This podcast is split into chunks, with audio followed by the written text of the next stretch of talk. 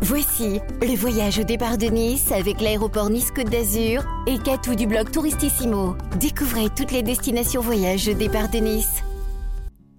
Radio Émotion présente Air Podcast, le podcast voyageur au départ de l'aéroport Nice-Côte d'Azur.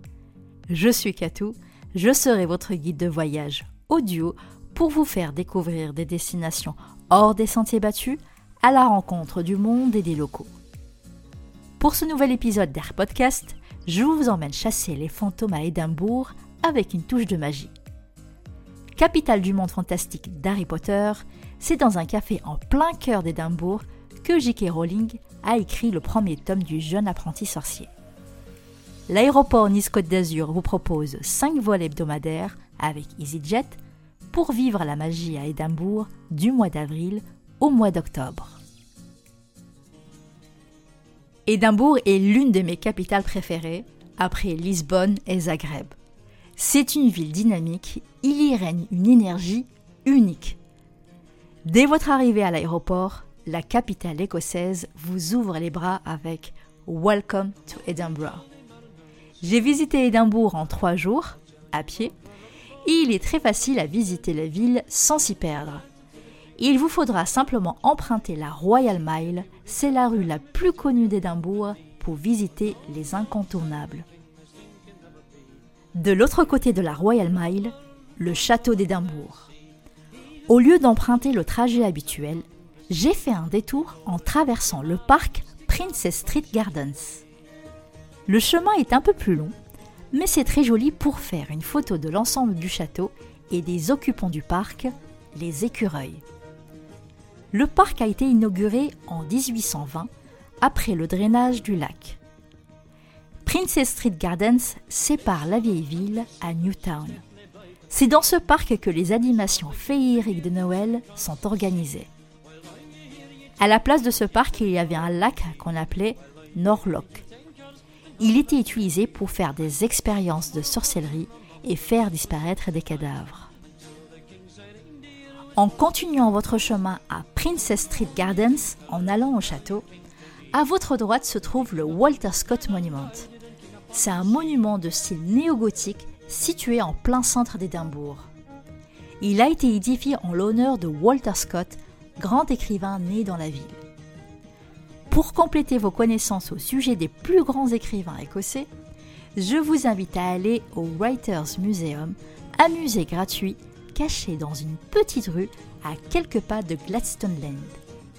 Le musée littéraire conserve des manuscrits des plus célèbres écrivains écossais, Sir Walter Scott, Robert Burns et Robert Louis Stevenson. Le château d'Édimbourg est une ancienne forteresse bâtie sur une roche volcanique. C'est le monument le plus visité d'Écosse, tout comme le château de Stirling qui est magnifique ainsi que le Urquhart Castle avec une vue panoramique sur le lac de Loch Ness. Le château d'Édimbourg est composé d'une vaste enceinte que l'on peut parcourir en plusieurs heures.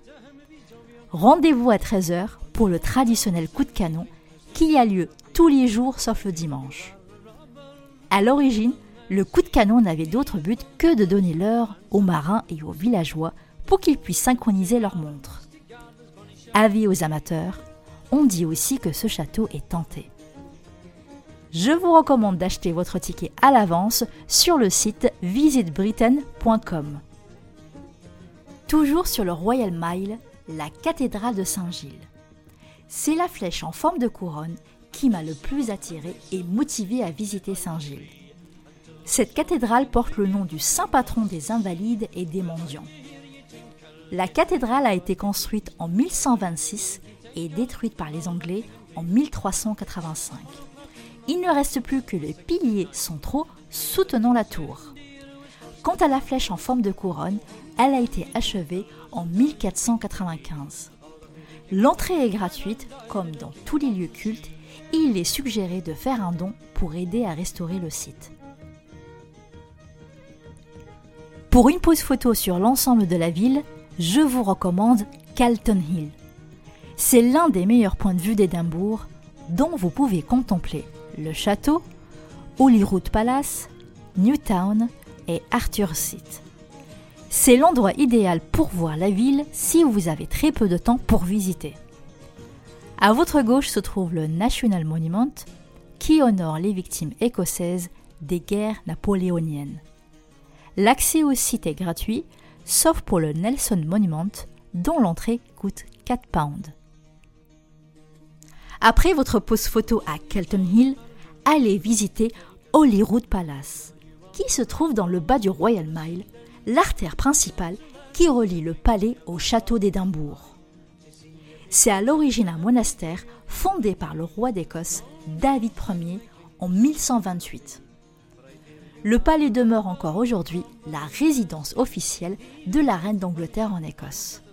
Le prix de l'entrée est de 15 pounds, environ 20 euros. À moins de 5 minutes à pied du Hollywood Palace se trouve le Parlement. L'architecture de ce lieu est tellement bizarre qu'on ne croirait pas que c'est le siège du Parlement, mais plus un musée d'art moderne. L'édifice est bâti à l'emplacement d'une ancienne brasserie. L'entrée est gratuite, mais il faut se procurer un ticket sur le site du Parlement pour visiter la galerie publique de la Chambre des débats. Pour les anglophones, il y a une visite guidée gratuite d'une heure. Je vous conseille de réserver votre place à l'avance. On arrive à l'un de mes lieux préférés à Édimbourg. Arthur Seat. Était mon challenge personnel. Monter tout en haut de cet ancien volcan inactif me paraissait une épreuve. Avec ses plus de 251 mètres d'altitude, c'est le point culminant d'Holyrood Park. Plus de 5 km de balade et une vue à 360 degrés sur Édimbourg. Marquez une pause pour contempler les ruines de la chapelle Saint-Anthony, dont la vue donne sur le lac et les cygnes. Une très belle balade à faire en famille. Le sentier est assez simple, mais ça grimpe pas mal on arrive à mon quartier préféré d'Édimbourg.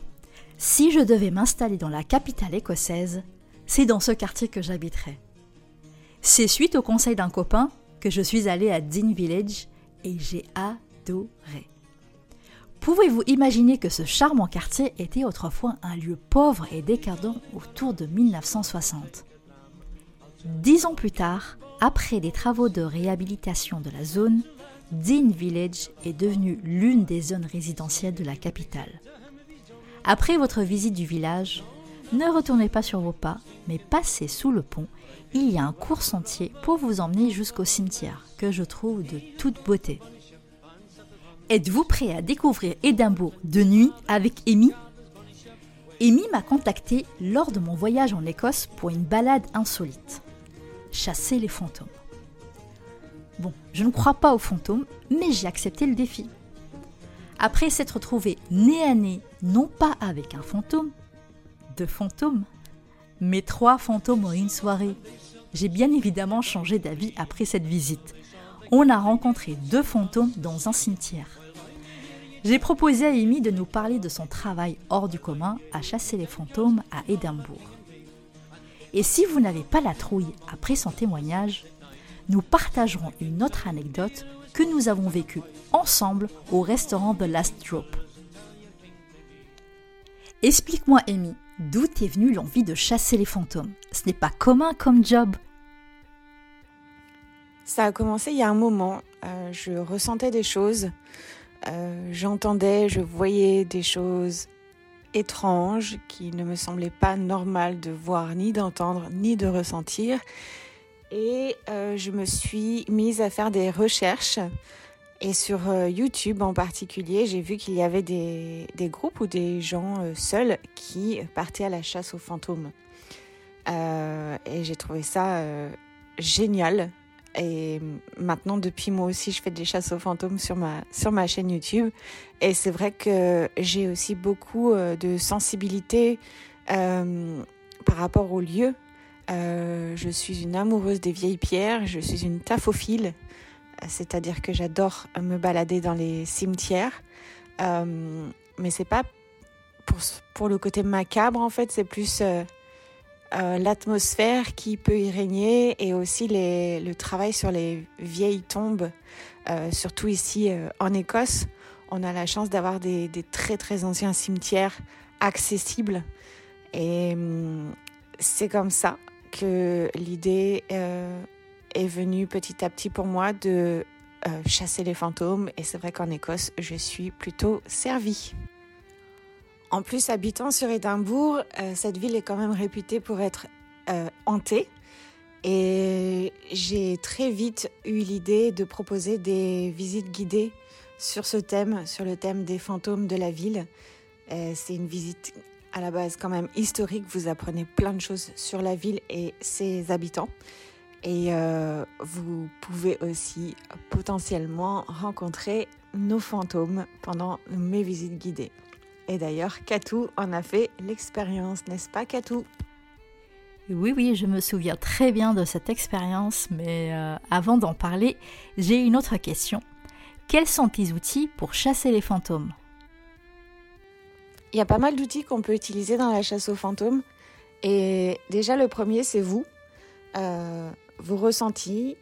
Euh, avant, moi, je ne voulais pas y faire attention parce que bah, ça me faisait peur de ressentir ou d'entendre ou de voir toutes ces choses. Maintenant, je sais que c'est un formidable outil et j'y prête vraiment beaucoup d'attention. J'ai un exemple euh, très frais euh, qui, date d'il y a quelques semaines. J'ai eu la chance euh, d'être invitée à faire une enquête paranormale dans une loge maçonnique écossaise. et quand on est arrivé dans la pièce principale où la loge fait euh, les rituels. On en a fait un nous-mêmes. On était en rond en fait dans cette pièce, dans, plongé dans le noir. Et à plusieurs reprises, j'ai vraiment eu la sensation que derrière moi, près de la porte d'entrée, euh, euh, à côté de la porte d'entrée, il y avait une présence masculine. Et ici en Écosse, il faut savoir qu'il n'y a pas le même jugement par rapport au, paranormal qu'il peut y avoir en France. Il n'y a, moi, j'ai aucune honte à en parler. J'ai pas peur d'en parler maintenant. Euh, ici, les gens ne se moquent pas de vous. Au contraire, tout ce qui est fantômes, euh, légendes, etc., c'est vraiment imprégné dans la culture écossaise et dans, dans le folklore écossais. Euh, donc ça, c'est vraiment très agréable de pouvoir échanger comme ça, vraiment comme si tu parlais de la pluie du beau temps avec les gens d'ici. Et donc, euh, quand on a eu fini ce, petit euh, rituel, euh, la personne qui a organisé l'enquête a, fait un, tour de table, en gros, pour demander si on avait vu ou senti ou entendu des choses. Et donc, moi, j'ai dit, mais à plusieurs reprises, j'ai senti qu'il y avait un homme près de la porte d'entrée. Et hasard ou pas, dans ce groupe, il y a un médium qui, quand il est rentré dans cette pièce, a dit à son collègue, donc moi j'avais pas du tout entendu euh, ce qu'il avait dit à, ce moment-là, il a tout de suite dit il y a un homme euh, posté à côté de la porte d'entrée. Voilà, donc euh, est-ce que c'est un hasard? Mais en tout cas, à chaque fois que ça m'arrive, c'est vraiment très, très réel, très, très brut. C'est-à-dire que cette présence, je, la ressentais vraiment. J'avais vraiment. Je me suis retournée à plusieurs reprises euh, quand mes yeux se sont habitués au noir pour, vérifier quand même qu'il y avait, personne parce que c'était très très fort. Euh, voilà, donc ce genre de ressenti, c'est votre premier outil. Ensuite, on a pas mal euh, d'outils électroniques. moi, j'utilise par exemple un K2, un détecteur électromagnétique. Euh, c'est la deuxième fois que j'enregistre parce que j'ai fait mon Jean-Claude Van Damme. Je savais plus du tout comment on disait en français. Ça m'énerve quand ça me fait ça. Euh, un EMF meter, donc euh, détecteur électromagnétique. Ça va capter les champs électromagnétiques et les chasseurs de fantômes pensent, et c'est pas une analyse si bête que ça, que les fantômes euh, dégage quand même de l'énergie, son énergie, puisque tout autour de nous, nous sommes énergie, tout est énergie. Donc pourquoi les fantômes ne seraient pas aussi euh, des résidus énergétiques ce, petit capteur, en fait, on va, on va l'utiliser euh, dans les chasses aux fantômes pour voir s'il peut s'activer à certains endroits, etc.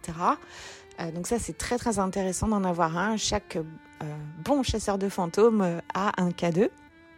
Ensuite, on peut avoir, moi j'ai un pod, euh, c'est un petit, un petit boîtier en fait avec une antenne euh, qui va se déclencher pareil selon les champs électromagnétiques et aussi qui va capter les changements de température.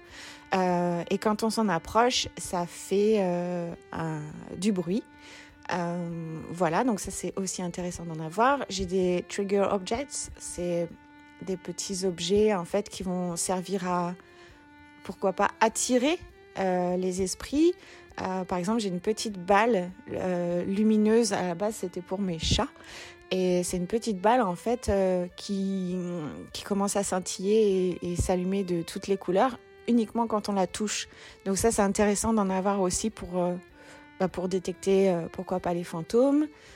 Qu'est-ce qu'on a d'autre encore? On peut utiliser des caméras infrarouges, on peut utiliser bah, nos appareils photo, filmer, euh, prendre des photos avec flash, sans flash. Euh, il, peut y avoir euh, des résultats intéressants et intrigants.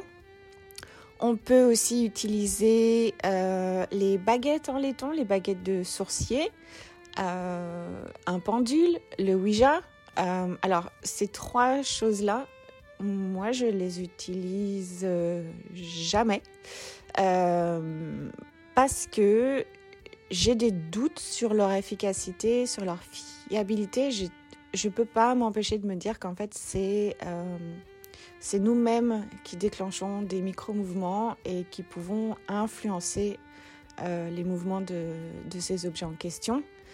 Mais ça m'intéresse quand même de, euh, de partager différents points de vue là-dessus. Et qu'est-ce qu'on peut avoir d'autre? Il y a un objet que j'utilise pas mal euh, je l'ai dans toutes mes enquêtes. Ça s'appelle une Ghost Box. Donc c'est pareil, c'est un petit boîtier euh, qui va en fait euh, scanner toutes les ondes radio alentour et il va les scanner à très haute vitesse et jusqu'à ce que ça fasse un bruit blanc. Et moi j'aime beaucoup utiliser cet objet, c'est assez intrigant et, très très étrange parce que des fois ça ça va faire ressortir des voix ou des bruits ou des sons ou des onomatopées. Et par moments, on a l'impression que c'est intelligent, que ça peut vraiment euh, répondre à nos questions. Ça, c'est vraiment un, outil que, que j'aime beaucoup. Et dernièrement aussi, j'ai utilisé des applications. Alors là, pareil, je je doute un peu de l'efficacité, mais euh, enfin de la fiabilité surtout, pas, pas forcément de l'efficacité, mais de la fiabilité de ces appareils, de ces, de ces applications. Euh, ça va être des applications qui vont euh, détecter des formes humaines, par exemple, là où il n'est pas censé y avoir d'humains dans le champ de, de ces applications sur téléphone, et qui va aussi proposer des mots euh, on voit ça dans Ghost Adventures, ils utilisent pas mal cet outil qui s'appelle Ovilus. Euh, ça va en fait euh, proposer des mots qui sont dans une banque de données de plusieurs milliers de mots. Et j'ai eu un résultat incroyable qui m'a fait vraiment mais bondir et vous l'aurez aussi en, en, vidéo sur ma chaîne YouTube. il n'y a pas longtemps, j'ai pu euh, faire une enquête seule de nuit dans un des bâtiments les plus anciens euh, d'Édimbourg, du Royal Mile. Et j'ai utilisé cette application et vous verrez, ça a été vraiment euh, complètement dingue et vous verrez aussi surtout la tête que je fais quand cette application m'a sorti un mot. C'était complètement fou ce qui s'est passé.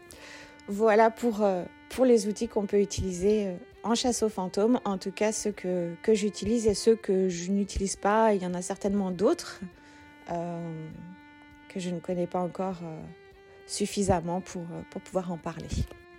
Et pour les plus courageux qui osent venir faire une visite fantôme avec moi sur Édimbourg, j'amène du matériel de chasseur aux fantômes et ils ont la chance de pouvoir expérimenter un petit peu ce que c'est de faire une vraie chasse aux fantômes dans le cimetière le plus hanté du monde, qui se trouve évidemment à Édimbourg. Est-ce que tu peux raconter notre rencontre avec le fantôme d'une fillette au bar-restaurant The Last Drop? Parce que j'ai remarqué que quelque chose clochait à l'intérieur du restaurant vu de l'extérieur. Donc je vous décris la scène. Euh, la flamme d'une bougie était anormalement agitée dans une pièce du restaurant qui était fermée. Il devait y avoir deux personnes dans cette pièce, loin de la table où la bougie était posée. Et quelques jours plus tard, en continuant mon voyage en Écosse, que tu me confirmais l'information qu'il y avait bien le fantôme d'une fillette et ce n'était pas la première fois qu'elle visitait le restaurant. Ça peut paraître dingue, mais je ne croyais pas mes yeux.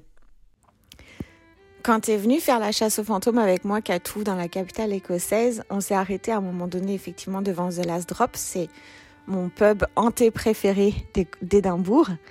Et ce qui s'est passé, c'est assez fou parce que plusieurs mois avant, j'avais eu la chance d'interviewer le manager de ce pub qui m'avait révélé qu'effectivement les, les caves euh, de The Last Drop étaient potentiellement hantées par une petite fille qui avait euh, terrorisé le cuistot à l'époque.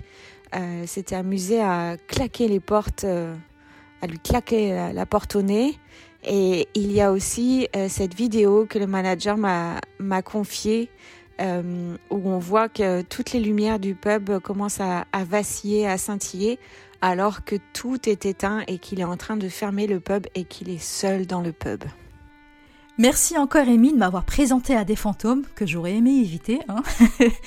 Même si je pense que l'un des trois fantômes m'a accompagné tout au long de mon voyage en Écosse, mais je vous le raconterai une prochaine fois.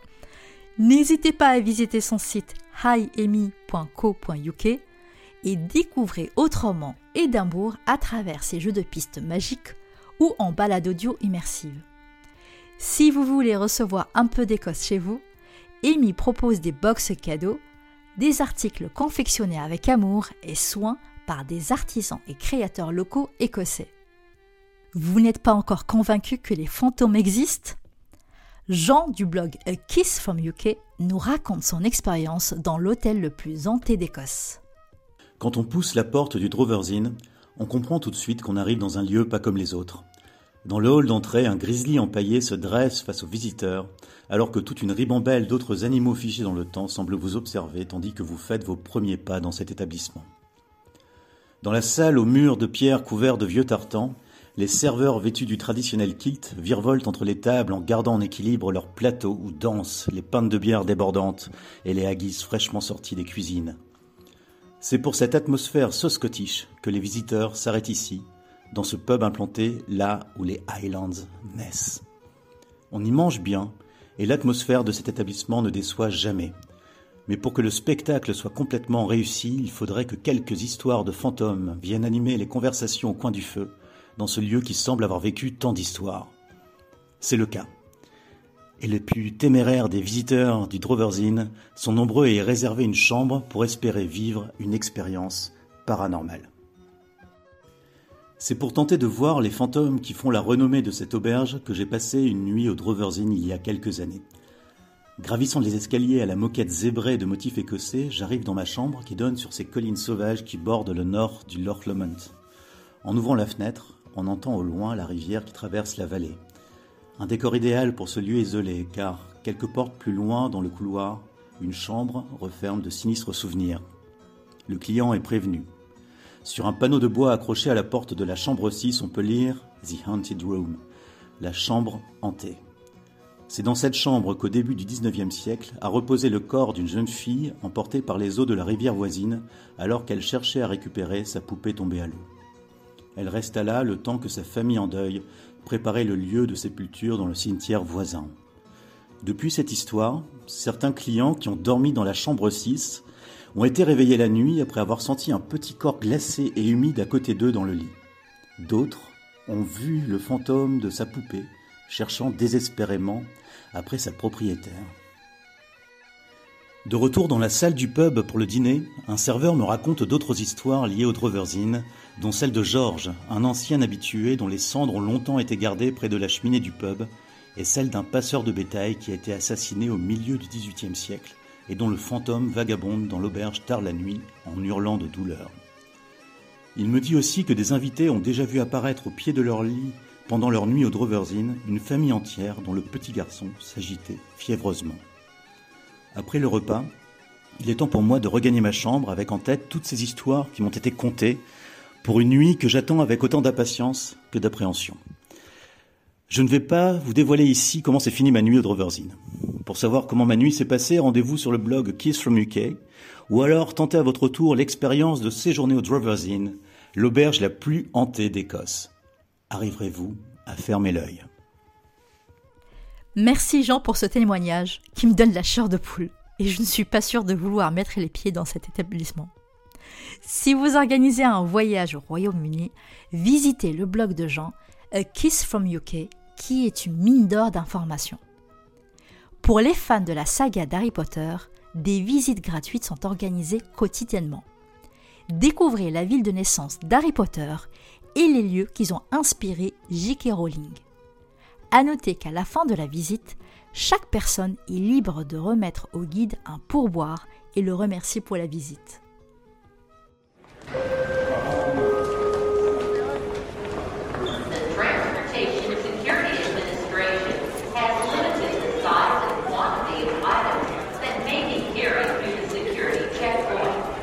Depuis le 1er octobre 2020, le passeport est obligatoire pour se rendre au Royaume-Uni. La monnaie au Royaume-Uni est la livre sterling, dite pound.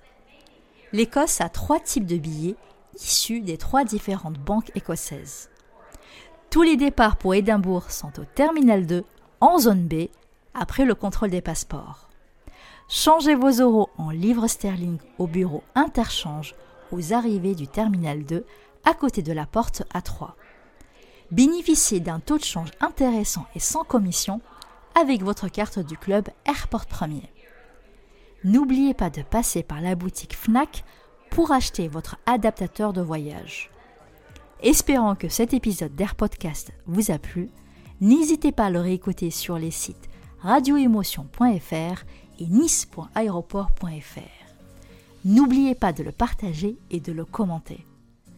Retrouvez toutes les informations citées dans la barre de description de cet épisode.